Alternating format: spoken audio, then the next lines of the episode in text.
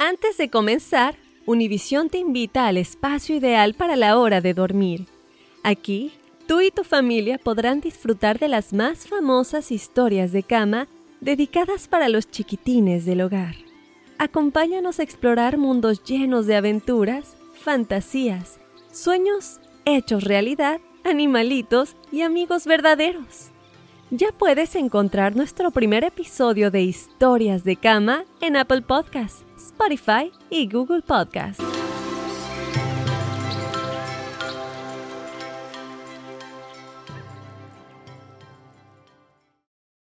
Hola amigos, soy Andrea Chediak. ¿Escucharon del nuevo podcast bilingüe Juntos We Shine presentado por Target? Ahí pueden oír las historias más inspiradoras de las personas extraordinarias en nuestras comunidades. Escucha Juntos We Shine por Apple Podcasts, Spotify o en cualquier plataforma de podcast. Fácil, ¿verdad? Suscríbete ya para ser notificado en el momento que se lanza un nuevo episodio. Together podemos hacer una diferencia, porque juntos we shine.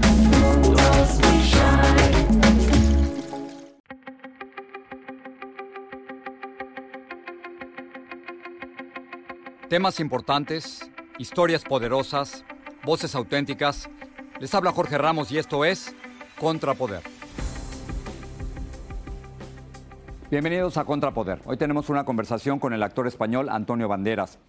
Y lo que hizo Antonio Banderas es inevitable. Durante muchas ocasiones, Antonio le habían ofrecido el papel de Pablo Picasso, el famoso pintor. Sin embargo, nunca lo aceptó. Hasta ahora, pero Antonio Banderas y Pablo Picasso tienen muchas cosas en común. Ambos nacieron en Málaga, ambos son artistas y ambos han dado a conocer a España al resto del mundo. Hoy Antonio Banderas, a sus 57 años, finalmente dijo que sí. Y esta es la conversación que tuve con él. Antonio Banderas, gracias por estar con nosotros esta mañana, te lo agradezco muchísimo. Un placer. Da, la impresión, y me has mantenido despierto toda la noche viendo los primeros dos capítulos de la serie, pero da la impresión de que tenías que hacer este personaje. Naciste a, a dos cuadras de donde nació Picasso, en Málaga. Sí. Efectivamente. Y además ha sido un personaje, en algún momento algún periodista estos días me ha preguntado, hombre, usted ha sido un personaje que usted ha perseguido durante mucho tiempo, pero en realidad lo que ha hecho ha sido huir de él. Eh, había demasiado sentido de la responsabilidad en determinados momentos de mi, de mi vida como actor, a los 20, a los 30, a los 40, donde recibí ofertas para interpretar a Picasso en diferentes etapas de su vida, lógicamente, donde además lo rechacé. No fue hasta que llegó eh, National Geographic, que es una institución... Eh, con un gran prestigio, ganado durante muchísimos años y con una gran credibilidad, y de la mano de Ron Howard, que es un hombre al que respeto, no solamente como director de cine, sino como productor también para la televisión, que finalmente me decido a, a tomar este paso. Estamos en una época en los últimos años en los que los artistas y los escritores se han visto obligados a participar en la política y el incidente del bombardeo a Guernica en 1937, donde murieron más de 120 personas, quizás hasta 300, parece ser Antonio, que ese es el momento en que Pablo Picasso decide dejar el arte por el arte y dedicarse a ser también eh, un artista político, a enviar un mensaje. Sí, efectivamente, es un, punto de, inflexión dentro de la propia vida de, Pablo Picasso. Cuando se porque él no quería pintar, eso, eso fue un encargo de la República Española a través de José María Sert, para eh, el, pabellón español de la Exposición Universal de París del año 37, donde además participaban Joan Miró, eh, Julio González y otros artistas españoles. Él se negó, él, quería, él decía que no había pintado nunca un cuadro tan grande. Eh, se, le, obligaba de alguna forma a hacer un cuadro majestuoso y él quería dar pues unos bocetos que tenías contra el militarismo de aquella época y tal, ¿no? pero finalmente fue el bombardeo de la ciudad de Guernica por la Legión Cóndor alemana cuando él toma el paso de decir, no, esto hay que hacerlo. Y a partir de ahí, efectivamente, toma una conciencia política. Desgraciadamente, después de tantos años, ¿no? el Guernica eh, todavía sigue siendo un cuadro que tiene que llamarnos la atención por la cantidad de situaciones violentas que estamos viviendo en el mundo. Cuando uno ve lo que está ocurriendo en Siria, y yo estos días eh, que te dan ganas de vomitar, viendo las imágenes de sobre todo esas imágenes que tienen que ver con las mujeres y los niños destrozados con los cuerpecitos rotos ¿no? de los bombardeos que sí se están produciendo, se acuerda uno inevitablemente de ese cuadro del Guernica al que todavía parece que no le hemos hecho demasiado caso. Exactamente, y que se puede aplicar a cualquier situación en, estos momentos. Eh, háblame un poco de lo que has aprendido de Pablo Picasso. Me sorprende en una de las escenas, eh, Antonio, en la que le preguntan a, Pablo Picasso si no tiene miedo, él se está enfrentando a los fascistas, se dicen, eh, tenga cuidado, señor Picasso, porque usted tiene familia, tiene esposa, tiene, tiene hijos. Y, le dicen si para él eso es más importante que el arte y la respuesta de él es genial. Sí, la respuesta de él es que también, ¿eh? que el arte Sí, brutal, brutal porque ahí de alguna forma se define la miseria y la grandeza del personaje. Es un hombre que entrega eh, su vida totalmente a la actividad artística, a su dimensión como artista, a la comunicación eh, como artista y de alguna forma no, no abandona su vida privada, sino que la usa. esa es la parte, digamos, más oscura de Picasso, la parte, digamos, de su vida eh, normal. ahí lo que es honestidad pura a la hora de enfrentarse al cuadro. más importante que la familia, ¿no? subconsciente.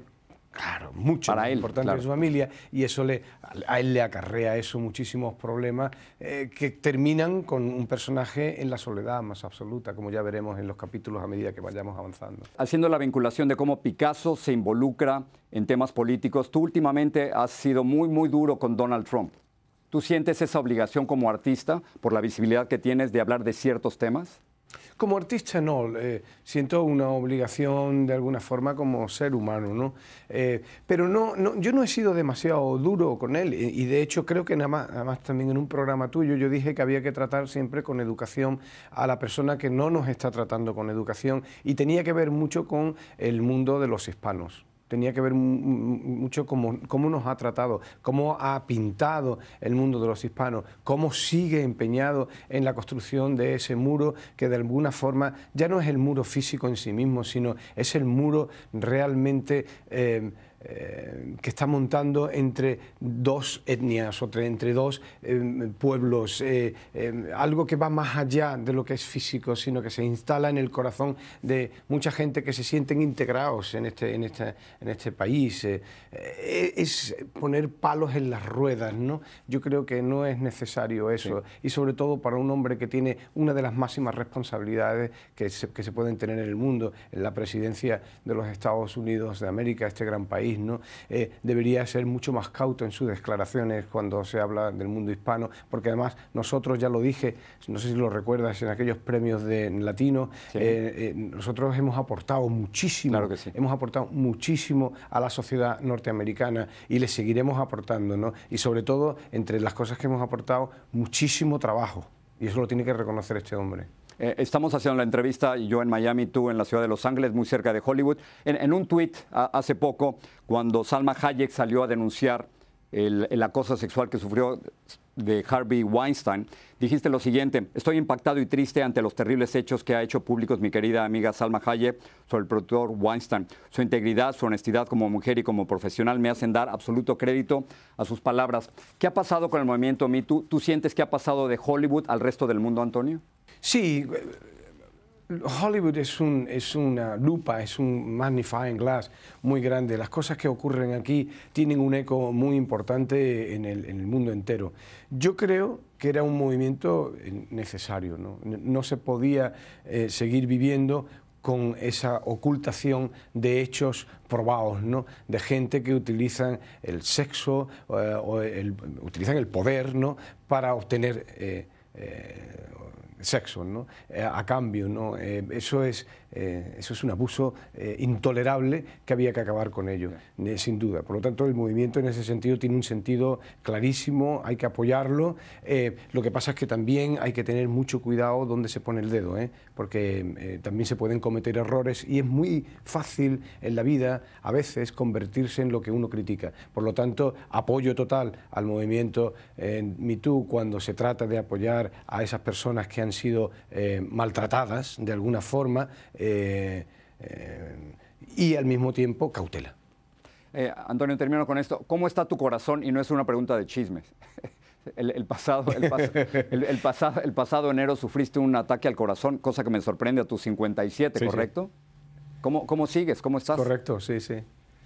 Estoy muy bien, me encuentro muy bien. eh, si no, no podía haber llevado a cabo el trabajo que, que he realizado este año y lo que sigo, voy a seguir haciendo. Antonio, ¿tú, tú sabes que nuestro camarógrafo, el que te está filmando ahora, se llama Pablo Picasso también.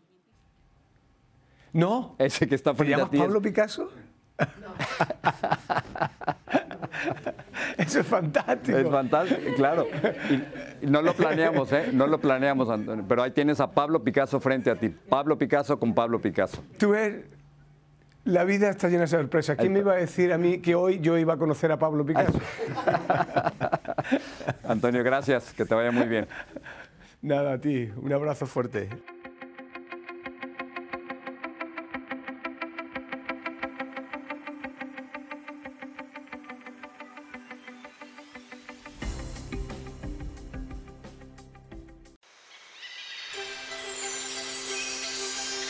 Antes de irnos, Univisión te invita al espacio ideal para la hora de dormir. Aquí, tú y tu familia podrán disfrutar de las más famosas historias de cama dedicadas para los chiquitines del hogar. Acompáñanos a explorar mundos llenos de aventuras, fantasías, sueños hechos realidad, animalitos y amigos verdaderos. Ya puedes encontrar nuestro primer episodio de Historias de Cama en Apple Podcasts, Spotify y Google Podcasts.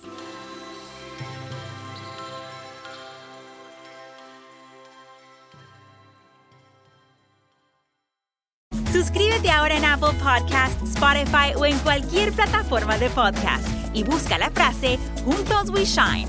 Alegra tu día con historias de inspiración que te motivarán, porque juntos We Shine, presentado por Target.